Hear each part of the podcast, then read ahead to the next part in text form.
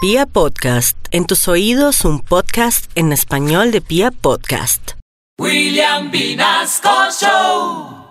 Ay, son rumores, Son rumores, son rumores, mi amor. Se rumora que Daniela Opina, famosa por ser la ex de James Rodríguez, está embarazada. Sí, ¿Cómo mi les amor. parece?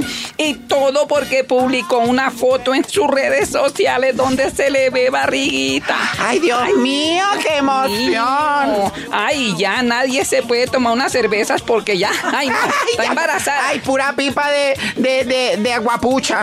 Ay, sí. Ah, ¿o sería que le arrendó el vientre a James? Ay, Dios mío, eso está de moda, mi Buena amor, a lo pregunta, mejor. buena pregunta. Claro que ella puede estar embarazada porque está de novia de un reproductor. No, señora, de un productor. Ay, qué, ay, qué viaja, ay, está chismoso.